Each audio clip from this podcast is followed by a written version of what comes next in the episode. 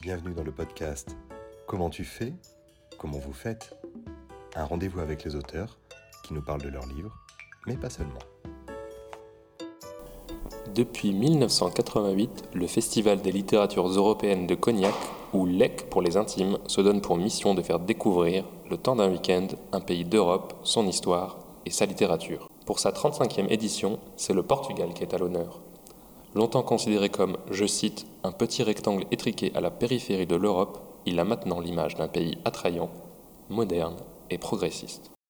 Pour traiter cette histoire avec un grand H, nous recevons aujourd'hui Yves Léonard, docteur en histoire, spécialiste du Portugal, membre du Centre d'histoire de Sciences Po et chercheur associé à l'Université de Rouen-Normandie. Auteur de nombreux ouvrages sur le Portugal, le dernier en date étant Histoire de la nation portugaise, publié aux éditions Talendier. Bonjour.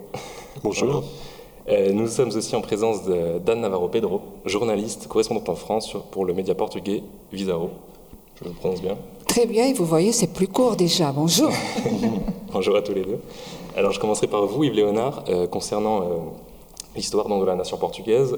Est-ce qu'on peut dire, comme le suggèrent les premières lignes de l'hymne portugais, que le Portugal, c'est la mer?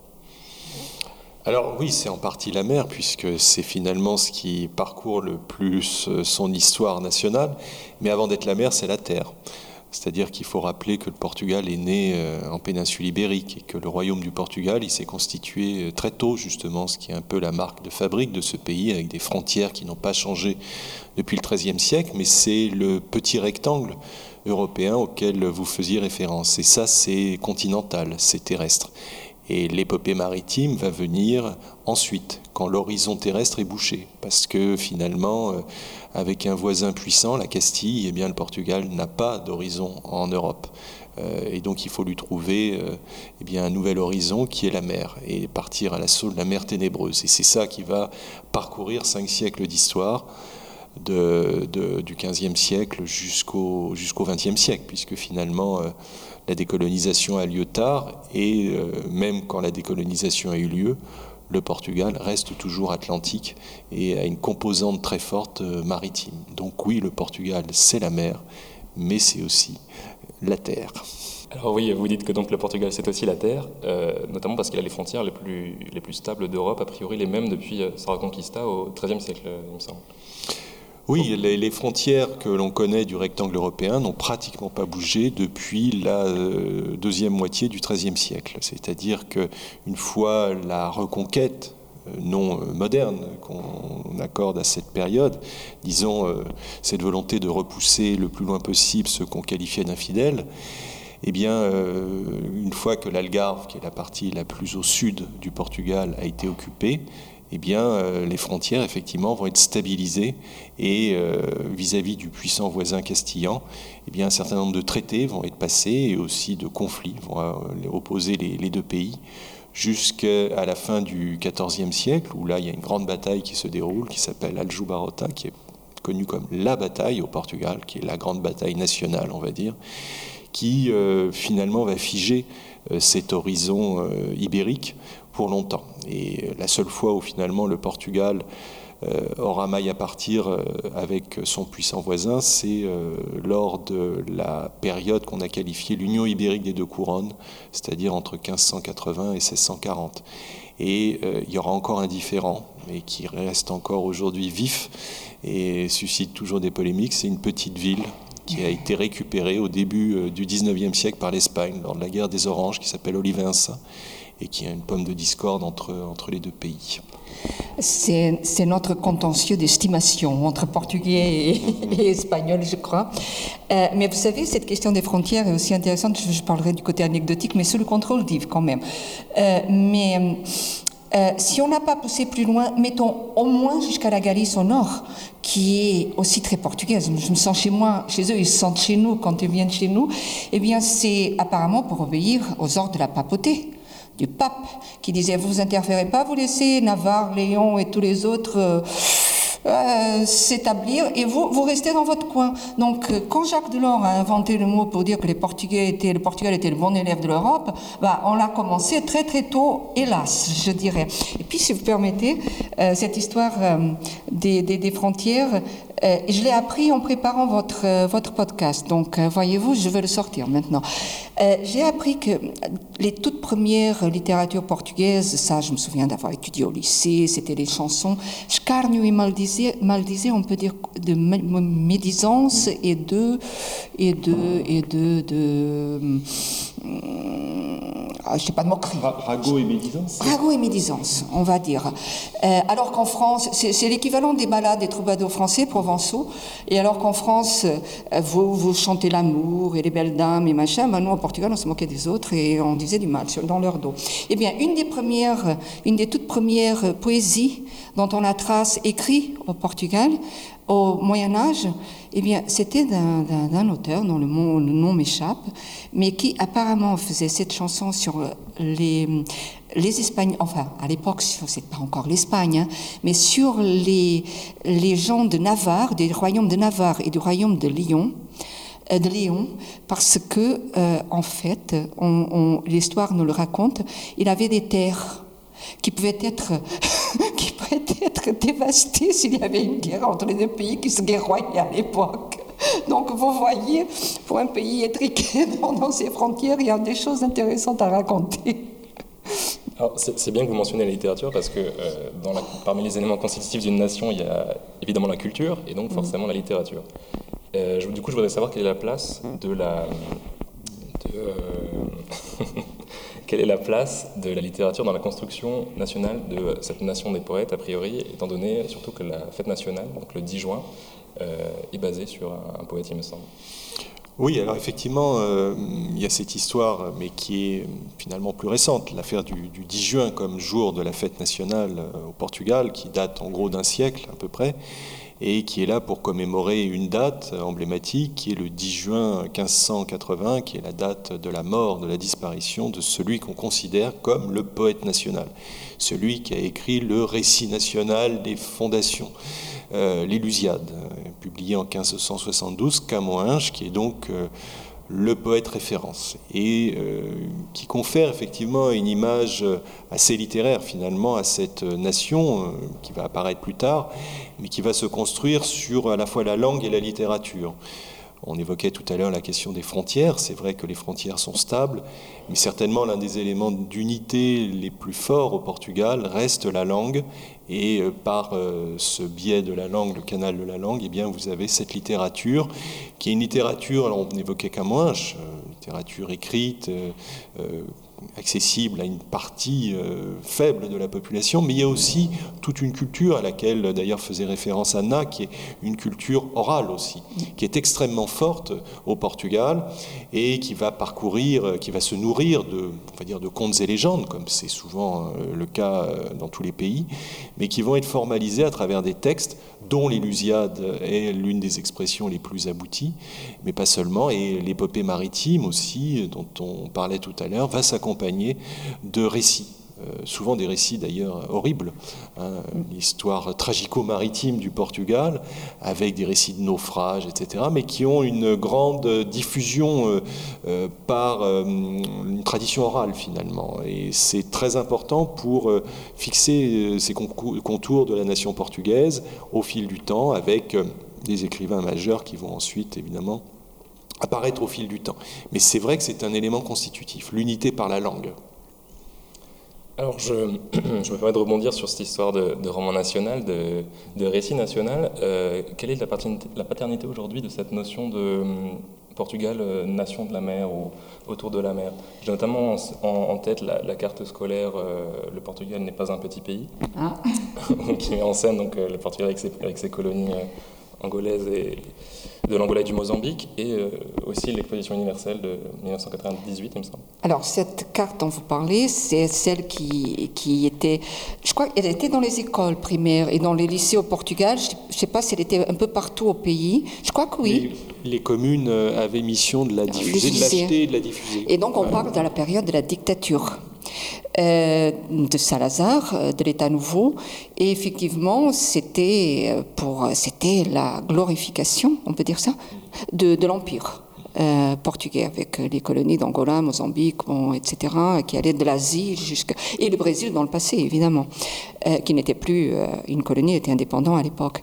et effectivement, il y a donc cette exposition universelle aussi qui est l'apogée de la propagande du, du, régime euh, et qui va, je ne sais pas si tu veux intervenir, euh, Oui, oui, ben, dans les années 30, c'est vrai que tout est mobilisé. Euh, le salazarisme a fait des colonies la grande question nationale.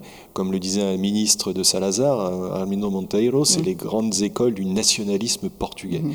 C'était ça, les, les colonies. effectivement, dans cette tonalité mais en Europe, euh, il y avait eu l'exposition du bois de Vincennes à Paris en 1931. Dans ce prolongement, dans cette, tonalité, ont été organisées au Portugal deux grosses expositions. À Porto en 1934, et c'est à ce moment-là qu'il y a cette carte qui est diffusée. Le Portugal n'est pas un petit pays. Et en 1940, qui est peut-être l'apothéose, l'apogée de ce cycle, avec l'exposition du monde portugais à Lisbonne en pleine guerre mondiale, deuxième semestre 1940 où là, il s'agit de dire deux choses. Euh, d'une part, le Portugal n'est pas un petit pays, parce qu'il y a l'Empire, parce qu'on le montre, on le donne à voir, on fait rêver, on essaye du moins de faire rêver les gens, en dénaturant complètement évidemment la réalité de terrain. Et la deuxième chose que l'on dit, ça s'inscrit dans un continuum, dans une continuité historique. On célèbre quoi en 1940 On célèbre les centenaires du Portugal.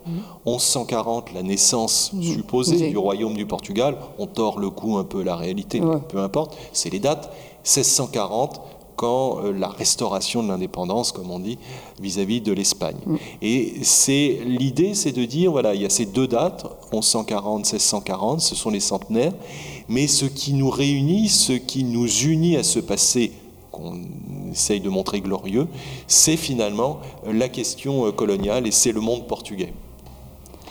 Euh, mais vous savez, pour revenir donc à cette, euh, cet aspect de la mer et l'importance des Lusiades de Louise de Camões, dont, parle, dont parlait Yves à, à, à, l'instant, euh, effectivement, nous avons beaucoup de chance au, Portugal d'avoir euh, en France des, historiens qui, consacrent leur vie académique à notre pays euh, sont des, études de grande rigueur et, de, d'un regard euh, distancé des, des, bah, comme toujours quand on est de l'extérieur, distancé donc des, petites des, questions entre, entre historiens du cru.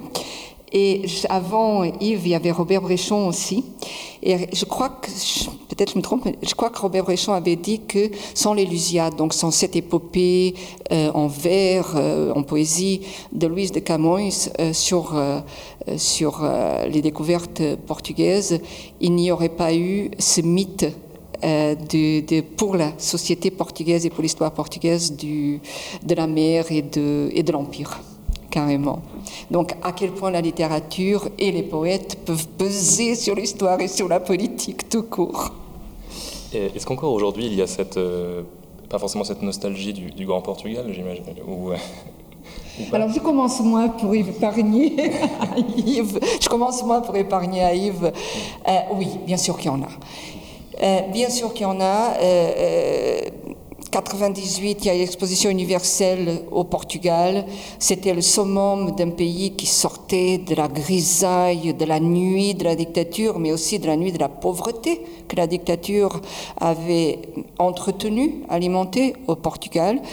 Euh, il fallait pas apprendre, il fallait pas, il fallait pas s'en sortir, il fallait pas mettre en question euh, le pouvoir, les privilèges des élites, mais il fallait pas non plus apprendre à lire, à écrire et à penser par soi-même. Ça, c'était politique de Salazar.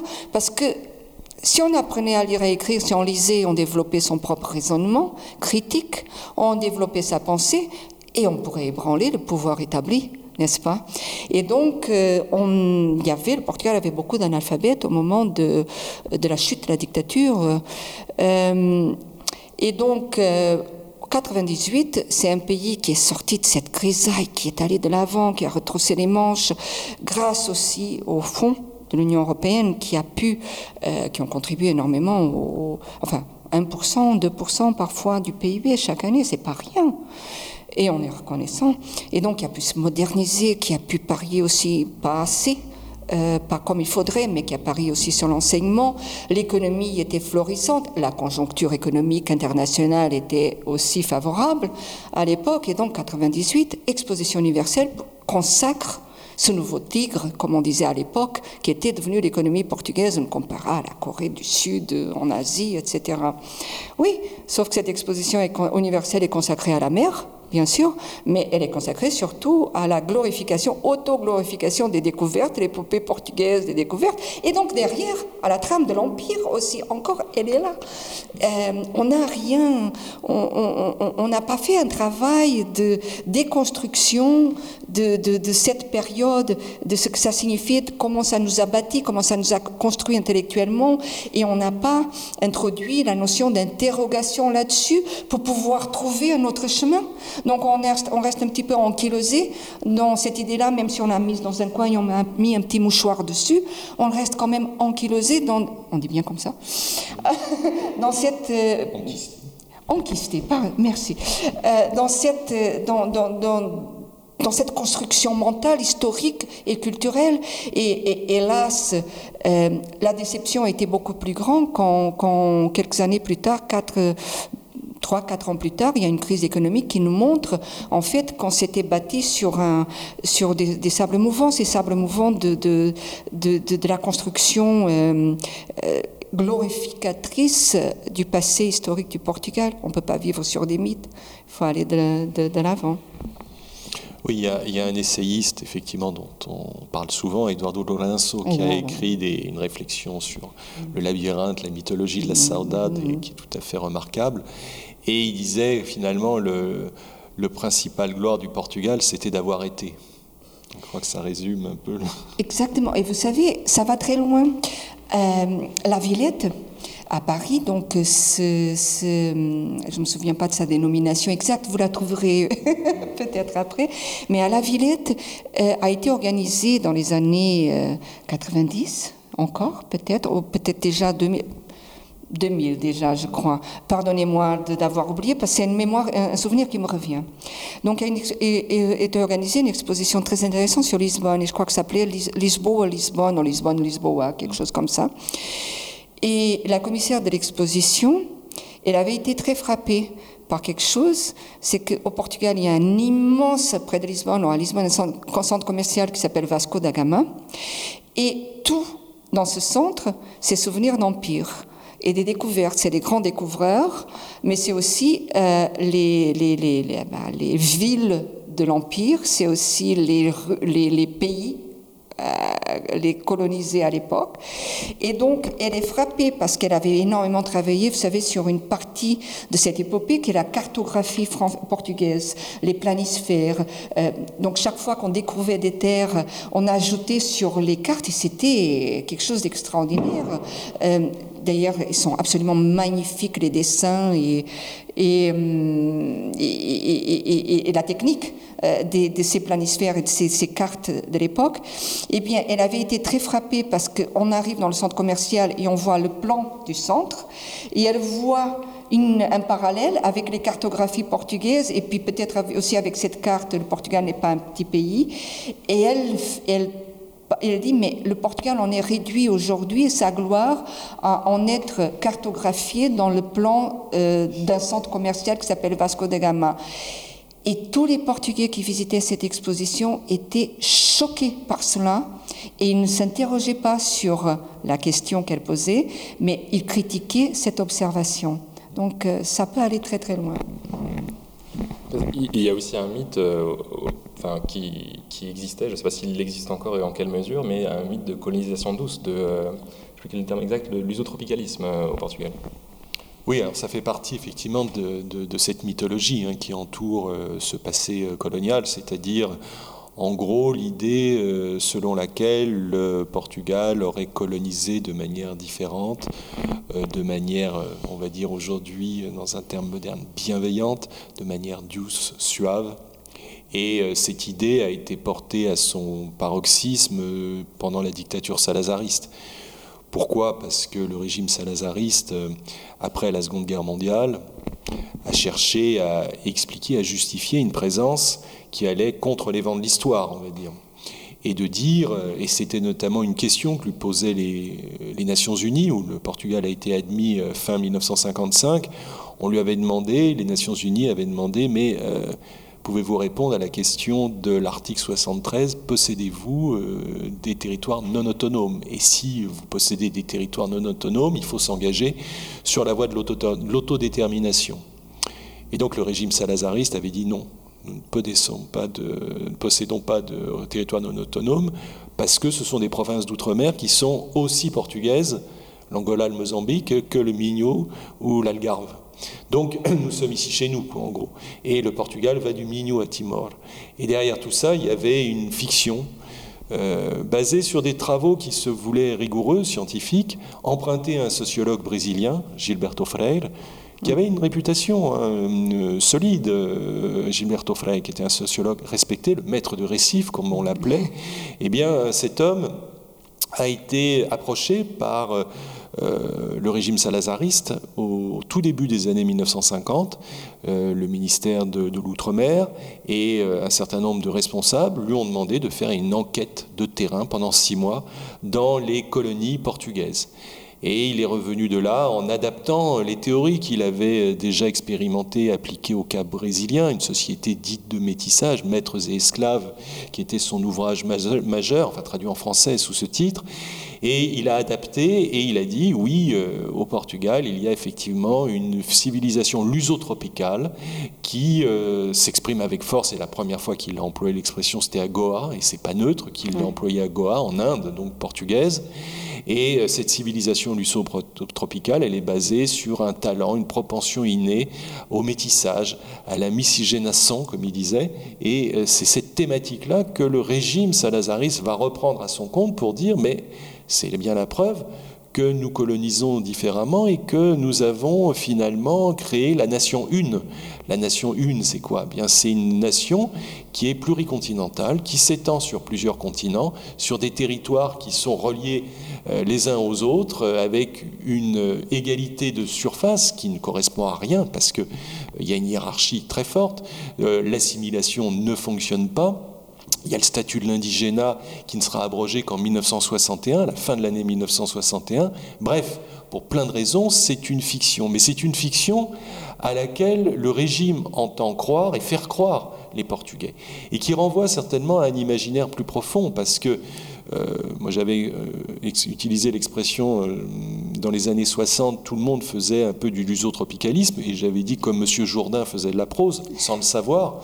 Donc le temps des M. Jourdain du lusotropicalisme, dans les années 1960, va très loin, y compris footballistique. Vous avez l'épopée de Zebio pendant la Coupe du Monde en 1966, qui est pour le régime la traduction du génie lusotropicaliste, avec la panthère noire. Exactement, il y a une statue.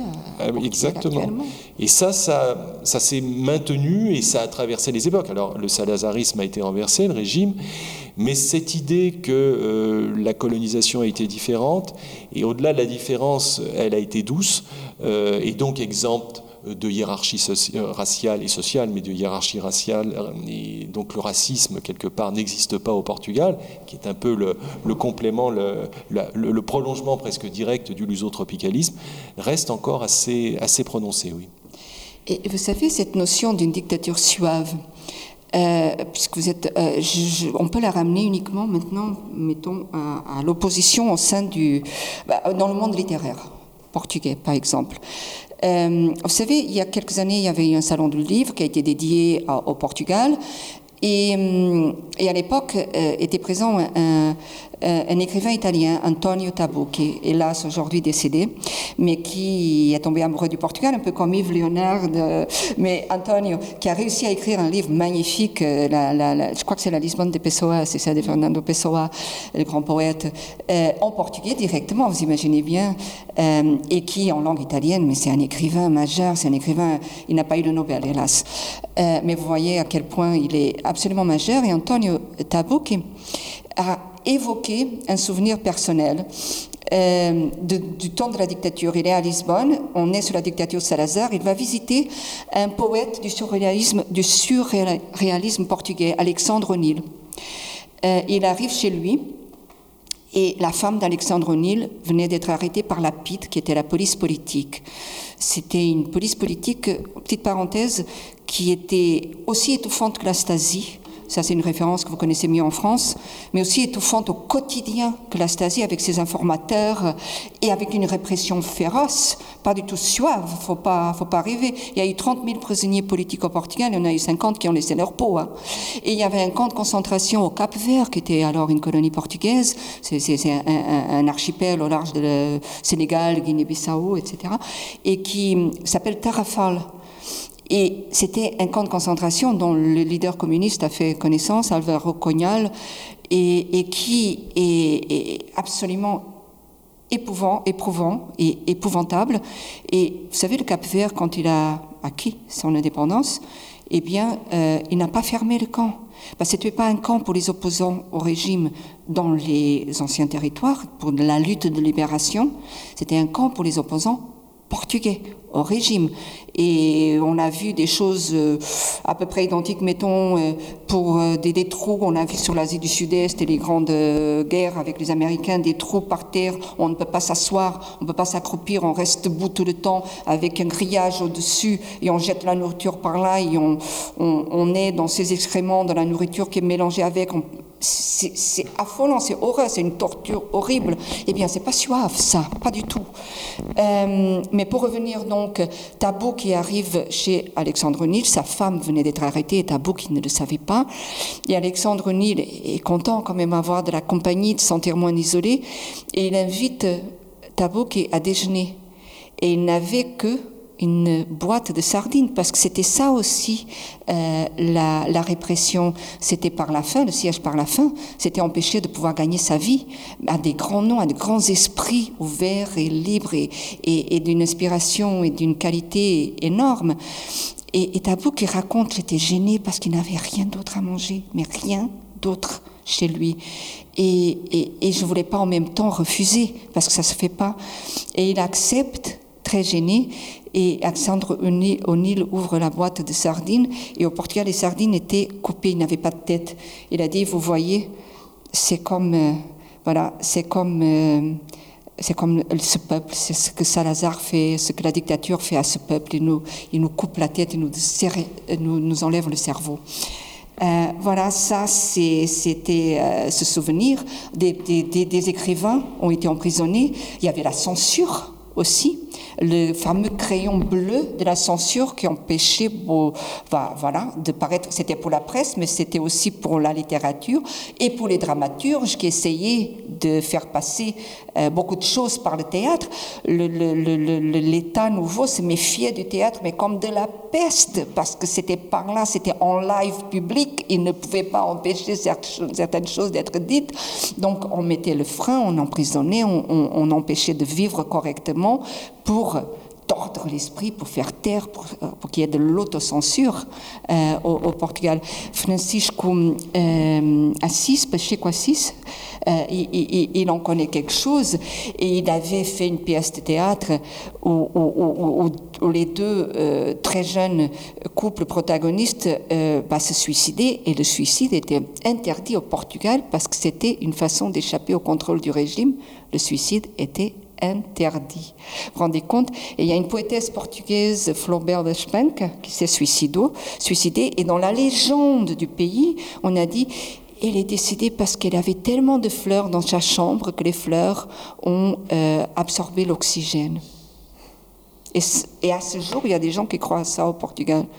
C'était absolument euh, une asphyxie de l'esprit. Eh bien, il y a eu des gens qui se sont battus, des, écrivains, des dramaturges, des, des, poètes, euh, et puis d'autres aussi, mais qui se sont battus pour maintenir cet esprit vivant, cet esprit critique, ces raisonnements par la plume, mais à quel prix? Mais à quel prix? Malheureusement, on arrive à la fin de ce, podcast. Déjà Déjà, oui, encore. J'avais encore plein de questions, mais on arrive à la fin. On va peut-être terminer du coup par une question un peu d'ouverture sur la fin du salazarisme euh, en 1974, la révolution des œillets. Salazar n'était plus au pouvoir à ce moment-là, mais ne serait-ce que c'est la fin, du moins la fin de la dictature. Est-ce que cette fin de dictature a été, comment ça s'est traduit? Est-ce qu'il y a eu une, euh, beaucoup plus de, production littéraire euh, intellectuelle ou Voilà, comment est-ce que ça, comment ça Il y a une explosion, n'est-ce ah pas oui, ça, oui, oui, c'est une, une, efflorescence, une explosion. Vous avez ce, ce, magnifique poème qui est passé à la postérité d'une grande poétesse, autrice portugaise, Sofia de Mello-Breiner Andresen, qui a écrit ce magnifique texte sur ou dia initial, le jour où tout commence finalement, le 25 avril. Et de manière métaphorique, c'est effectivement pour la création littéraire et artistique, plus généralement, une période d'ouverture et qui va libérer les vannes, ouvrir les vannes quelque part. Et tout ce que Anna vient de décrire, c'est-à-dire cet étouffement qui était lié à la dictature, cette très grande difficulté que les, artistes avaient à s'exprimer avec la révolution des œillets, eh bien, euh, les digues euh, ont lâché et, donc ça va permettre à, une très grande créativité de s'exprimer, à des auteurs en exil de rentrer et surtout euh, de pouvoir publier parce que un auteur, par exemple, disparu depuis maintenant plus de 25 ans, mais qui a laissé une grande trace dans l'histoire de la littérature portugaise, Miguel Torga, qui était un médecin à Coimbra et qui a publié euh, très peu de choses de son vivant, enfin du temps de la dictature, en raison de la censure et de la surveillance dont il faisait l'objet. Il a fait quelques séjours en prison et donc il était obligé de publier sur des très petits tirages à compte d'auteur euh, des textes qui ensuite ont pu être portés à la connaissance d'un public plus large. Mais les exemples sont innombrables et, vous avez, euh, et la vitalité de la littérature euh, portugaise en témoigne aujourd'hui, il y a eu effectivement une ouverture considérable. Et on revient au point de départ de notre conversation. C'est un, une nation aussi littéraire, une nation de poètes, on disait, mais très littéraire. Et, je pense que euh, depuis 1974, il y a euh, effectivement une illustration par les faits et de redécouverte même d'auteurs euh, ici et là. on parlait de Pessoa qui ont fait l'objet de, redécouverte, la malle mystérieuse de Pessoa et qui a très peu publié de son vivant, Pessoa, hein, qui est mort en 1935. Mais vous avez toute une génération d'auteurs qui a pu, a pu s'exprimer et pu se nourrir aussi de ce souvenir douloureux et c'est très important pour euh, la mémoire de cette période de la dictature et des guerres coloniales, euh, des grands auteurs aujourd'hui qui ont beaucoup publié et alerté euh, sur ce qui était non dit, à un moment où un peu, sinon un pacte de l'oubli, mais de mettre un petit peu les choses sous le tapis. je pense notamment à toutes les questions relatives aux guerres coloniales, des auteurs comme Lobo Antunes, Lydia Georges et beaucoup d'autres, et de, jeunes auteurs qui ont alerté et braqué le projecteur sur cette réalité coloniale dont on parlait tout à l'heure. Euh, je, rebondis sur Miguel Torga, qui a été magnifiquement traduit en, français, qui a publié du temps de la dictature à, compte d'auteur. Et, et si on lit, si on pouvait lire son journal, d'abord l'écriture, le style est absolument sublime, très simple, très sobre, très percutant, ça va vite. Et en même temps, sa vie, mais si ça s'appelait Steinbeck, il y aurait déjà dix films à Hollywood sur lui. Euh, c'est absolument extraordinaire. Et si quelqu'un veut lire quelque chose cet, euh, cet hiver, dans la sobriété, et s'évader, eh bien, je recommande le journal de Miguel Torre, traduit magnifiquement en français. Ah oui. Remarquable. Voilà. Merci beaucoup à vous deux. Merci pour la recommandation. Au revoir et bon festival. Au revoir et merci. Au revoir, merci.